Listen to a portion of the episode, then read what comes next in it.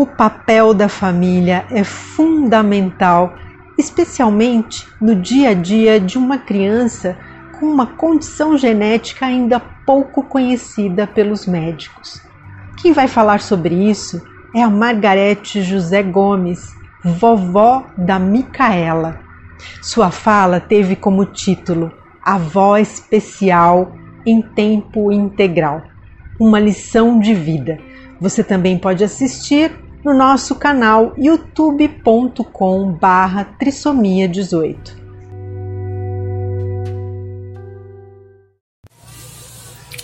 Oi, boa tarde pessoal. Eu sou Margarete do Rio de Janeiro. Fui solicitada a fazer um depoimento como avó de criança com síndrome de Edwards. Minha neta se chama Micaela, ela tem 5 anos e eu sou uma avó diferente, né? Porque, assim, de todas que eu conheço de criança especial, porque ela mora comigo, eu convivo com ela, né? Todo dia, né? E ajudo a cuidar.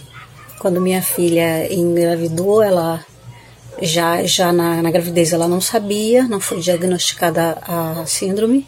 Quando a Micaela nasceu, também não, os médicos não viram os sinais da síndrome. É, Micaela foi para casa sem a gente saber que ela tinha uma síndrome. Aí teve dificuldade para assim, para engolir, né, para deglutir, engasgou um dia. Só foi salva porque minha filha sugou o narizinho dela e e desobstruiu, ela voltou a respirar e nós levamos para o hospital.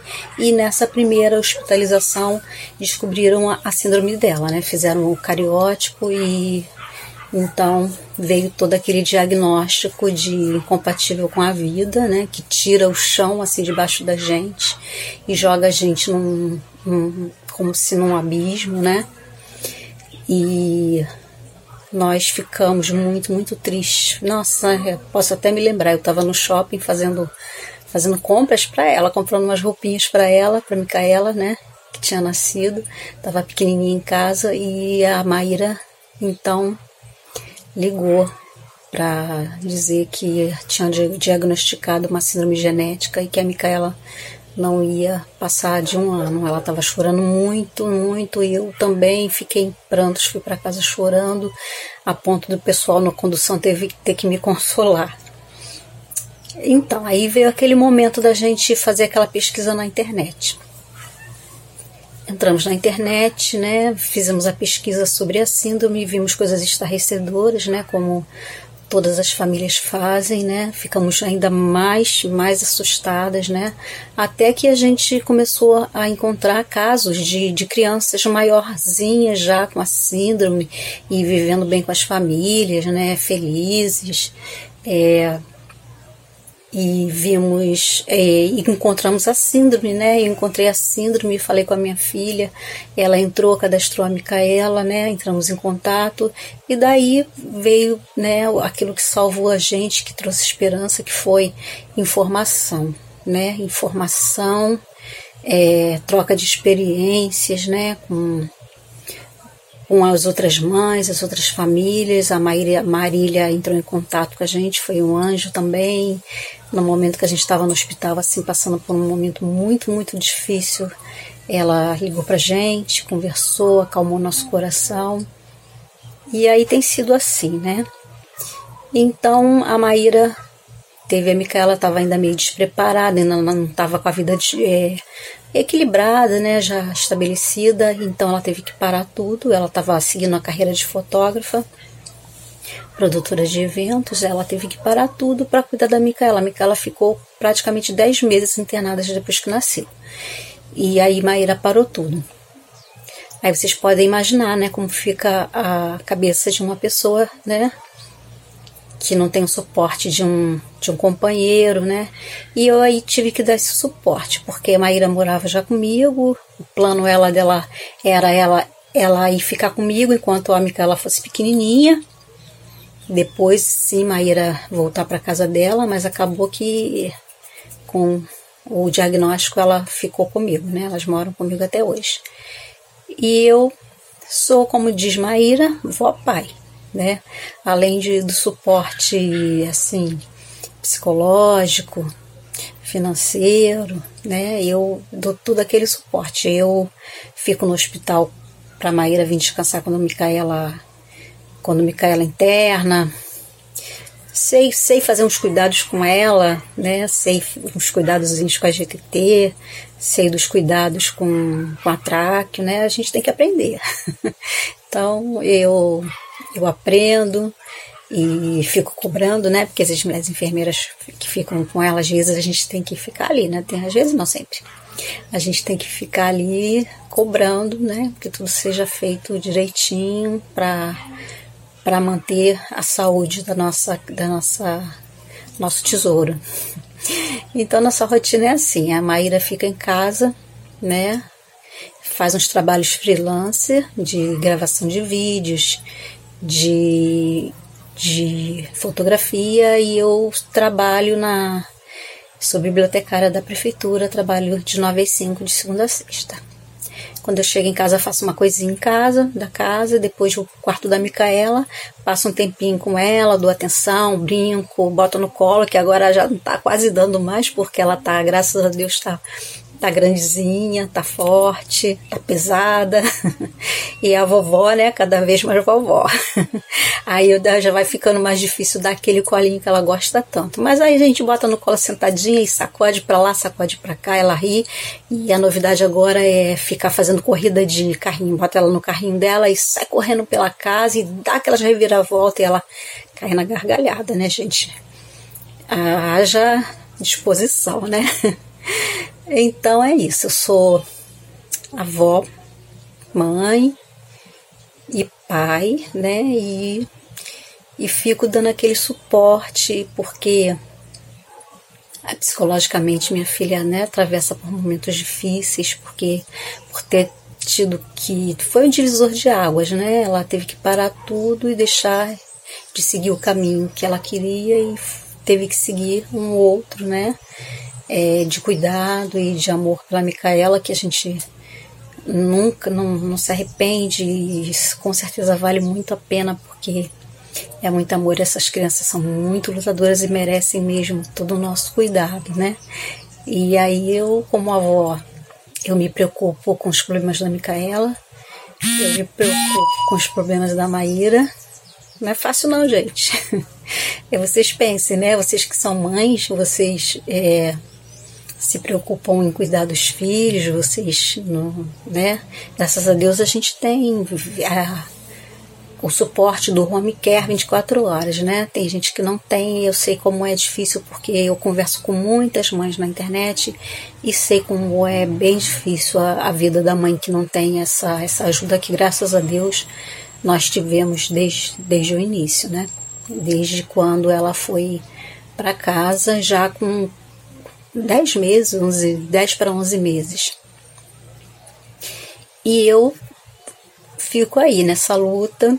Vocês que são avós sabem como a gente se preocupa com os nossos netos, né? Eu não sou uma avó normal, daqui é daquelas que vai visitar o netinho de vez em quando. Eu convivo aqui dia a dia com todos os problemas e as necessidades dela, né?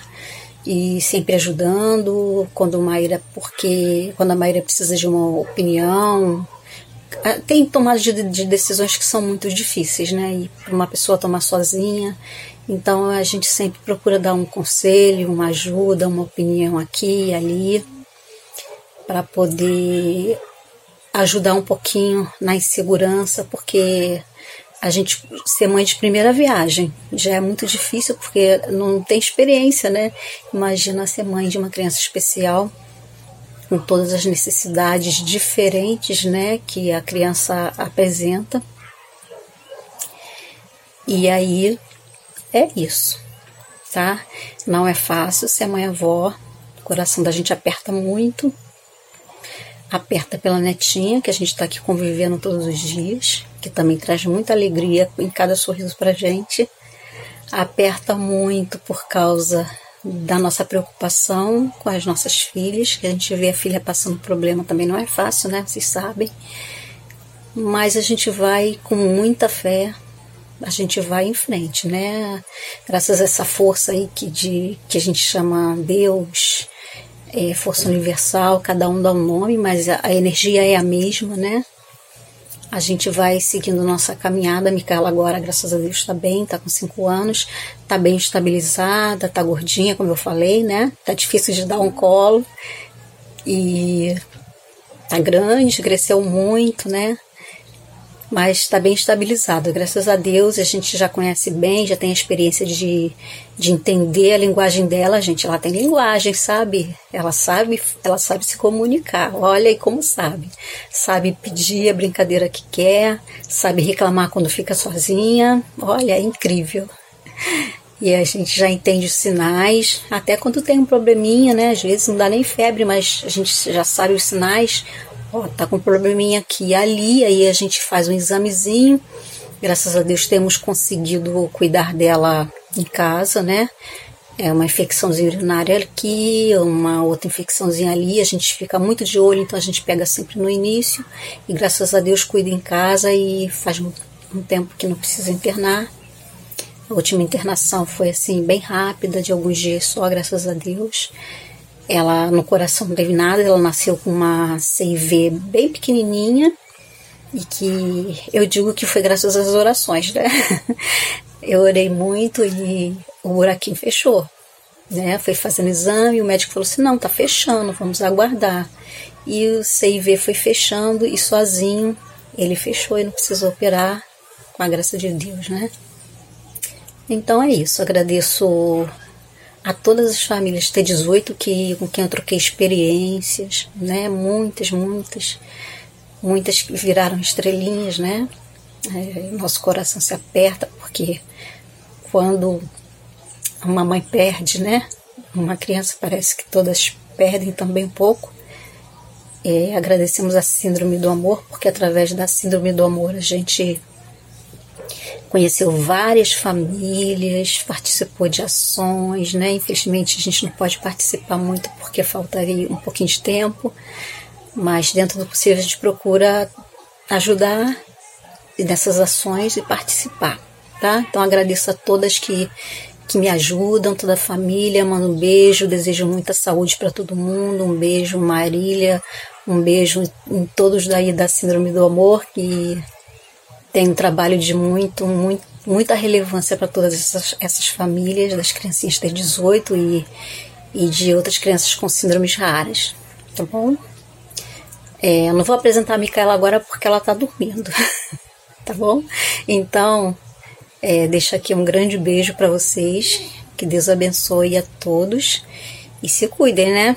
Se puderem, fiquem em casa porque a coisa tá difícil. Um beijo.